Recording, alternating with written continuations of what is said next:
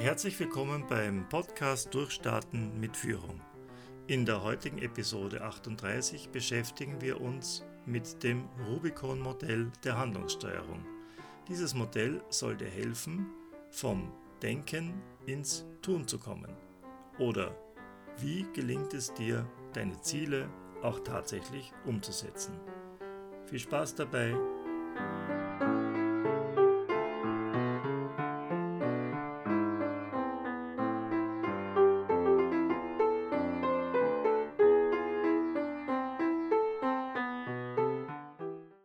Alia jacta est. Der Würfel ist gefallen. Bestimmt kennst du diesen Ausspruch. Angeblich soll ihn Julius Caesar geäußert haben, als er 49 vor Christus mit etwa 5000 Mann das Flüsschen Rubikon überschritten hatte, um seiner Entmachtung zuvorzukommen. Da diese Tat einer Kriegserklärung gegen Rom gleichkam, war Caesar wohl bewusst, dass es danach kein Zurück mehr gab. Nun, Caesar war erfolgreich, herrschte noch weitere fünf Jahre lang, der Rest ist Geschichte. Die Redewendung er hat den Rubikon überschritten ist heute im allgemeinen Sprachgebrauch zu finden. Wir möchten damit ausdrücken, dass sich jemand für eine unwiderrufliche, vielleicht auch riskante Handlung entschieden hat. Wer den Rubikon überschritten hat, weiß, dass es ab diesem Zeitpunkt kein Zurück mehr gibt. Der Motivationspsychologe Heinz Heckhausen gemeinsam mit Peter Gollwitzer hat das sogenannte Rubicon-Modell der Handlungsphasen entwickelt. Und dieses Modell untersucht bzw. beschreibt, wie aus Absichten Taten werden. Du kennst das sicher auch aus eigenem Erleben, dass es einen Unterschied macht, einen Willen zu haben und einen Willen auch tatsächlich umzusetzen. Wie kommt es nun, dass man sich etwas vornimmt und es tatsächlich dann doch nicht in eine Tat überführt oder umgekehrt gesprochen, wie kommt es, dass man sich etwas vornimmt und es dann auch tatsächlich umsetzt? Und das wird eben in diesem sogenannten Rubicon-Modell beschrieben. Die Kenntnis des Rubicon-Modells und die Umsetzung der daraus ableitbaren Schlussfolgerungen kann dir helfen, Absichten umzusetzen. Aufschieben, die sogenannte Prokrastination, kann damit in vielen Fällen verhindert werden. Und das, denke ich, ist ein Schlüssel zur gelungenen Selbststeuerung, dass man eben seine Ideen, seine Vorhaben auch tatsächlich umsetzt. Gerade für dich als Führungskraft oder als Unternehmer ist es ja bestimmt wichtig, dass du auch deine Ideen realisierst. Es ist eben nicht damit getan, dass du das dir nur vorstellst, was du alles realisieren möchtest, sondern du musst es eben auch in die Tat umsetzen und dabei hilft das Rubicon-Modell. Das Rubicon-Modell besteht aus vier Phasen und ich möchte das jetzt anhand eines einfachen Beispiels einmal beschreiben. Stell dir einmal vor, du möchtest etwas für deine Fitness tun. Du hast das Gefühl, dass du zu viel Gewicht hast. Auch dein Arzt hat bei der letzten Untersuchung gemeint, jetzt ist es wirklich einmal hoch an der Zeit, etwas zu unternehmen. Also du merkst, so kann es nicht mehr weitergehen. Es gibt also den Wunsch, nach Verbesserung deiner Fitness. Vielleicht hast du auch eine starke Vision, wie gut du dich fühlen wirst, wenn du erst einmal regelmäßig Sport getrieben hast. Und auf dem Weg vom Wunsch, also der Wunsch wäre hier Idealgewicht zu erreichen, zur Zielrealisierung durchläuft man typischerweise vier Phasen. Zunächst kommt einmal die Phase des Abwägens, dass man also gewissermaßen überlegt oder vielleicht sich darauf einstimmt und sich die Gedanken durch den Kopf gehen lässt, wie schön es wäre oder ob es einen Sinn macht, dass man das tut oder ob das äh, wirklich ein Ziel ist, das man anstreben möchte.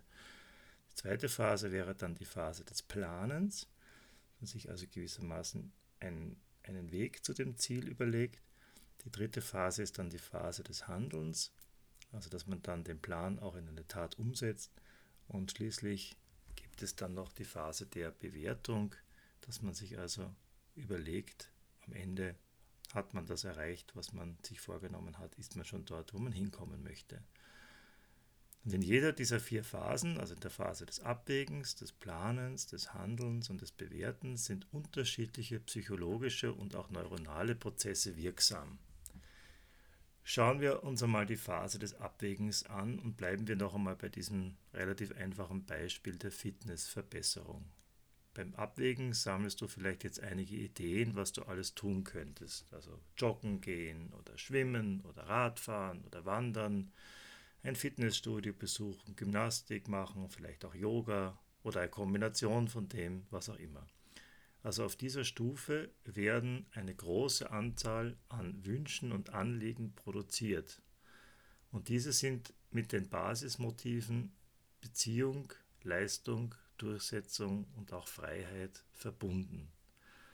So ist zum Beispiel zu erwarten, dass wenn du ein leistungsmotivierter Mensch bist, du wahrscheinlich mehr Ideen hast, die in Richtung Verbesserung gehen oder auch Konkurrenzaspekte beinhalten. Also im Beispiel motiviert dich vielleicht, wenn du leistungsorientiert bist, die Vorstellung, dass du in einem Laufclub eintrittst und dass du an Wettbewerben teilnimmst und dass du vielleicht äh, dich gegenüber anderen verbesserst. Beziehungsmotivierte Menschen produzieren eher Wünsche und Anliegen, die Begegnung mit anderen zulassen. Also vielleicht möchtest du deine Fitness verbessern und wenn du beziehungsmotiviert bist, dann hast du vielleicht Ideen, das mit deiner Partnerin gemeinsam wandern zu gehen oder auch mit einer ganzen Gruppe etwas zu übernehmen. Also etwas, wo der, der Beziehungsaspekt im Vordergrund steht. Der Hintergrundaspekt ist natürlich dann auch, dass die Fitness verbessert wird, aber die eigene Verbesserung ist so nicht im Vordergrund.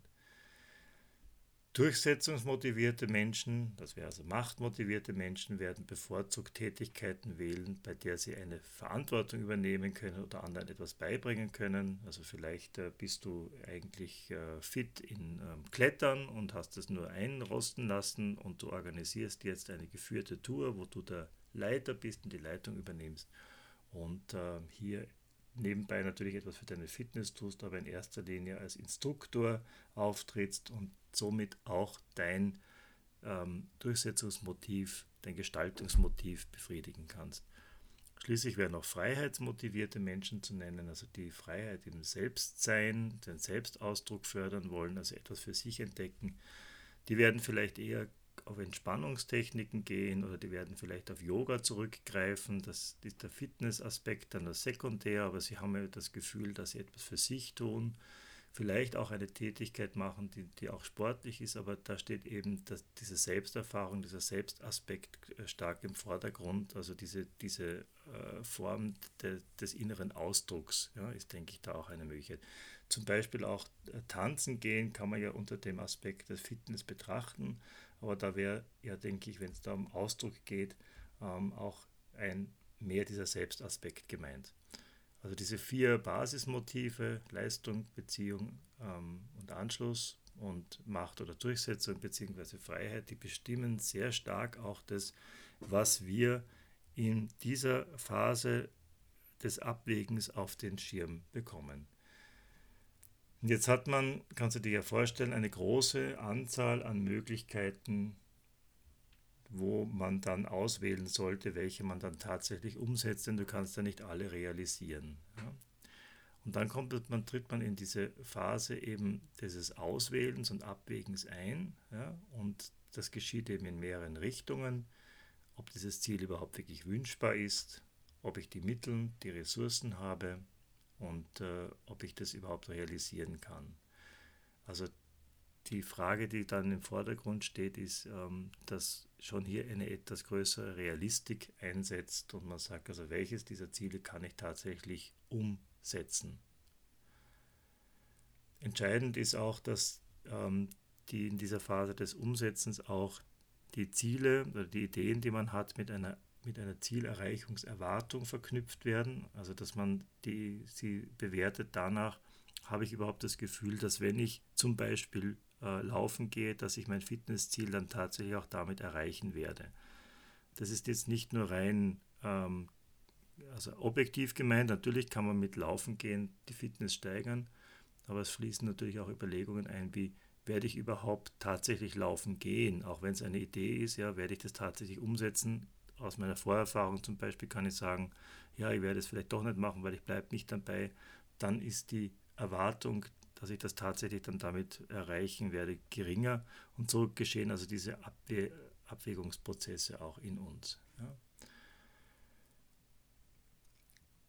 Und jetzt ist natürlich die Frage, dann bleiben von dieser großen Fülle, dieser großen Menge an, an Ideen, die, die dann ausgewertet werden, die wir dann äh, auch beurteilen. Und das ist nicht ein Prozess, der unbedingt bewusst passiert, sondern der geschieht vielfach auch unbewusst. Also eben ist mehr gefühlt, ja, welche, welche Idee dann überbleibt. Und da wird viel Vorerfahrung eingebaut.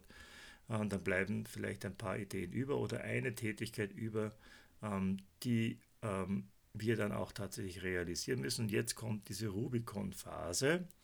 Das heißt, es reicht ja nicht nur alle möglichen Ideen zu bedenken und zu begrübeln und, und einfach nur darüber nachzudenken, sondern es geht tatsächlich darum, dass man wirklich eine Idee dann herausgreift und dann sagt, ja genau, die ist es.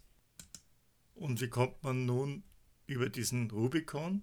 Das geschieht dadurch, dass man die Idee oder das Ziel dann ganz klar benennt. Also man sagt dann, ich möchte gerne meine Fitness verbessern und dazu entschließe ich mich konsequent laufen zu gehen. Und wenn man diese Sache einmal so ausgesprochen hat, so klar, dann geschieht etwas äh, in uns und zwar wird dann ein System adressiert in unserem Gehirn, das dafür zuständig ist, einmal gefasste Entschlüsse auch tatsächlich umzusetzen. Man nennt diese Zentren in unserem Gehirn auch Exekutivzentren und das Wort Exekutiv sagt schon, wofür die zuständig sind. Die übernehmen halt sozusagen Funktionen, die Dinge auch tatsächlich dann durchzuführen und umzusetzen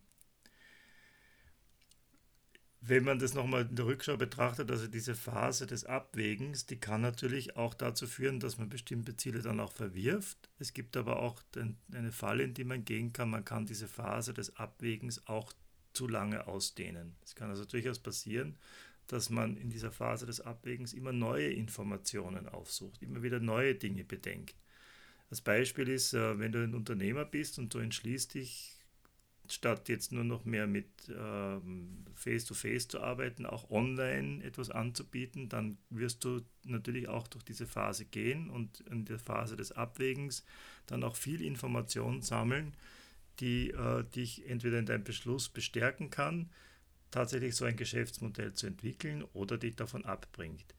Und ähm, jetzt ist es natürlich so, dass ähm, wir letztendlich niemals alle Informationen, die dafür oder dagegen sprechen, aufnehmen und verarbeiten können. Wenn man das allerdings tut ja, und wenn man das sich bemüht, dann kann man natürlich sehr viel Information generieren, aber irgendwann einmal muss man auch zu einem Ende kommen. Sonst geschieht es leicht, dass man aus dieser Phase des Abwägens und Grübelns gar nicht mehr herausfindet. Es kann also sehr hilfreich sein, diese Phasen auch zeitlich zu begrenzen. Denn eines ist klar, jeder, der unternehmerisch oder führend tätig ist, muss Entscheidungen treffen und wenn man Entscheidungen trifft, dann trifft man sie auf Basis auch von Unsicherheit. Und ich denke, es ist ganz entscheidend, dass man bei allem Abwägen, bei allem Bemühen dann auch mal eine Entscheidung trifft, damit man auch über diesen Rubikon gehen kann. Und dieser Rubikon noch einmal ist ein Punkt, an dem man sagt, okay, ich habe mich jetzt entschieden, ich werde das jetzt machen und umsetzen und angehen.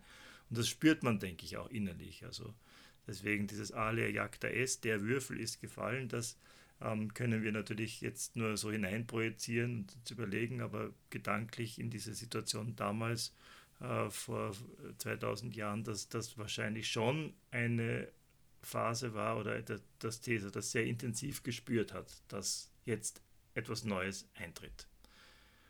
Nachdem man diesen Rubikon überschritten hat und das Ziel vor Augen hat, geschieht Folgendes, dass Informationsaufnahme dann reduziert wird automatisch. Also wenn einmal unser Organismus, unser Gehirn auf Go geschaltet ist und sagt, ich möchte dieses Ziel verwirklichen, dann wird man eigentlich, kommt eine Abschirmungstendenz zum Tragen. Ja, man wird dann gegenüber den Umwelteinflüssen auch äh, weniger sensibel. Ja, man verfolgt dann auch dieses Ziel.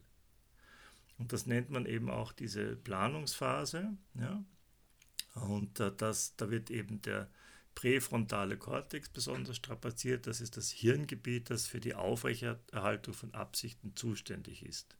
Das ist auch das sogenannte Absichtsgedächtnis. Und dieses Absichtsgedächtnis hat eben die Aufgabe, Vorhaben und Absichten zu speichern, in eine, in eine Ordnung zu bringen und dann abzuarbeiten. Und dieses Speichern und Abarbeiten geschieht dann so lange, bis es eben eine Gelegenheit gibt, dass dieses Vorhaben auch realisiert wird.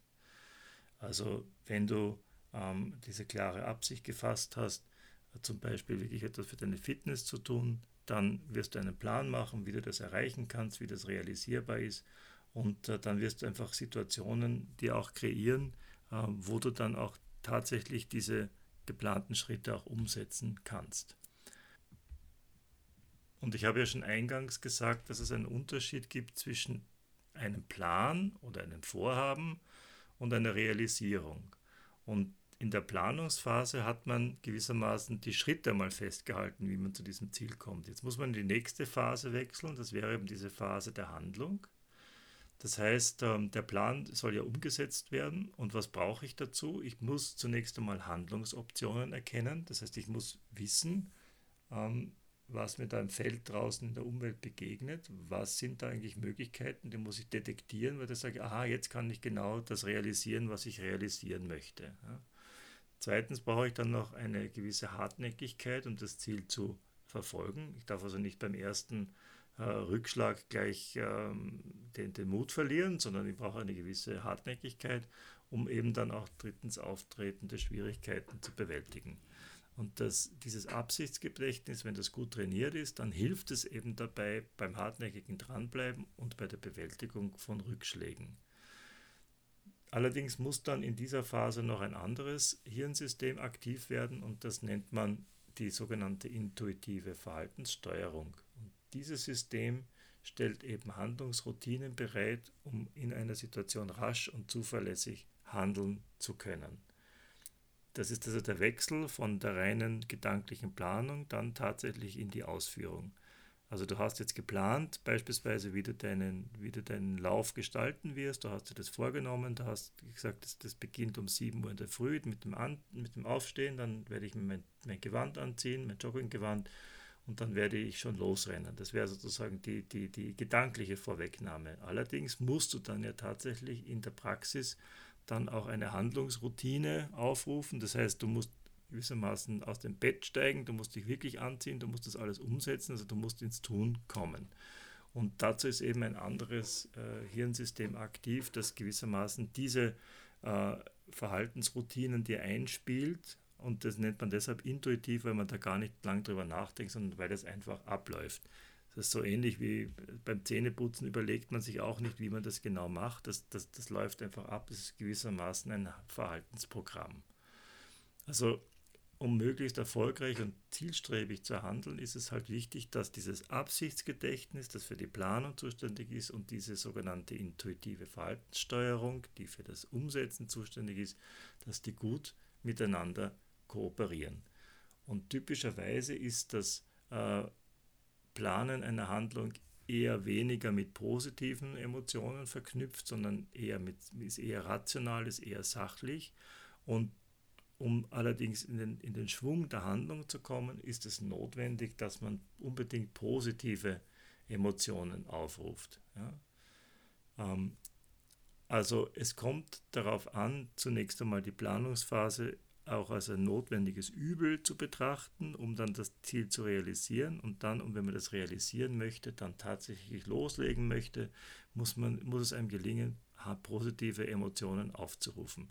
Beispielsweise, wenn du jetzt wirklich äh, loslegen möchtest mit deinem Fitnessprogramm, äh, dann genügt es eben nicht nur darüber nachzudenken, äh, sondern du musst schon gewissermaßen in eine positive Stimmung kommen, wenn du da morgen aufstehst und nicht sagen, ah, das muss ich ja wirklich machen und boah, das ist so lästig und hin und her, sondern dich die, die darauf freuen, wie schön das sein wird, beispielsweise wenn du dann losläufst und deinen Körper spürst oder äh, wenn du dann äh, ausgepowert bist und unter Anführungszeichen fertig bist, ja, wie, wie, wie, wie gut dir das tun wird. Also alle Dinge, die dir, die dir positive Emotionen bescheren.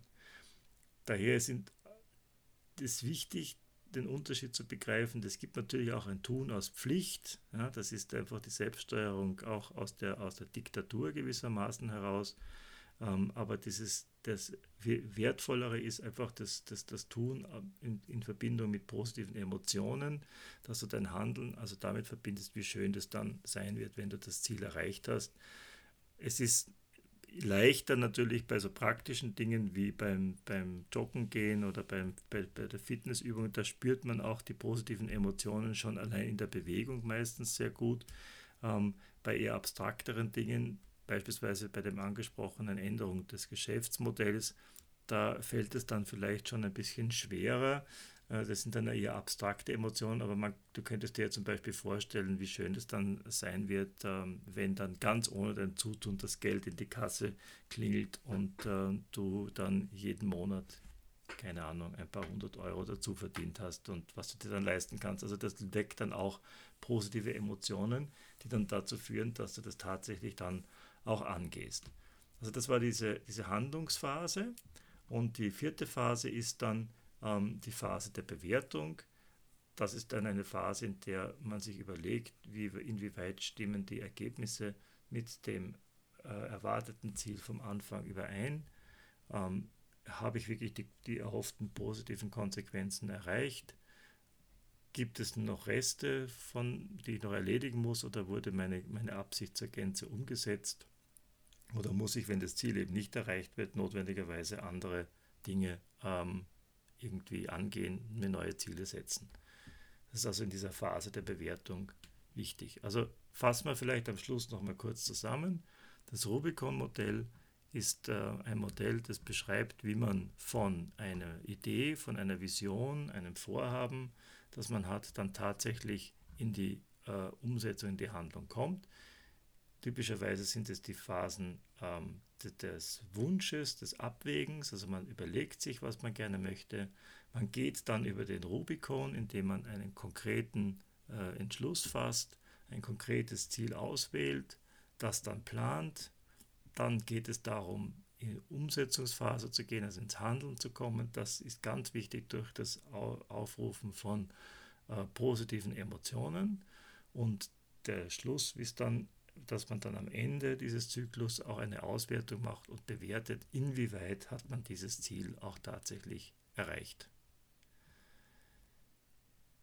Ich finde, dieses Modell beschreibt eben diesen Handlungszyklus sehr schön und du könntest da mal versuchen, in der nächsten Zeit dich selbst zu beobachten, inwieweit du bei deinen Vorhaben innerhalb dieses Rahmens dich bewegst und wo du vielleicht auch ein bisschen hängen bleibst. Das ist, denke ich, auch ein, ein, ein gutes Diagnoseinstrument.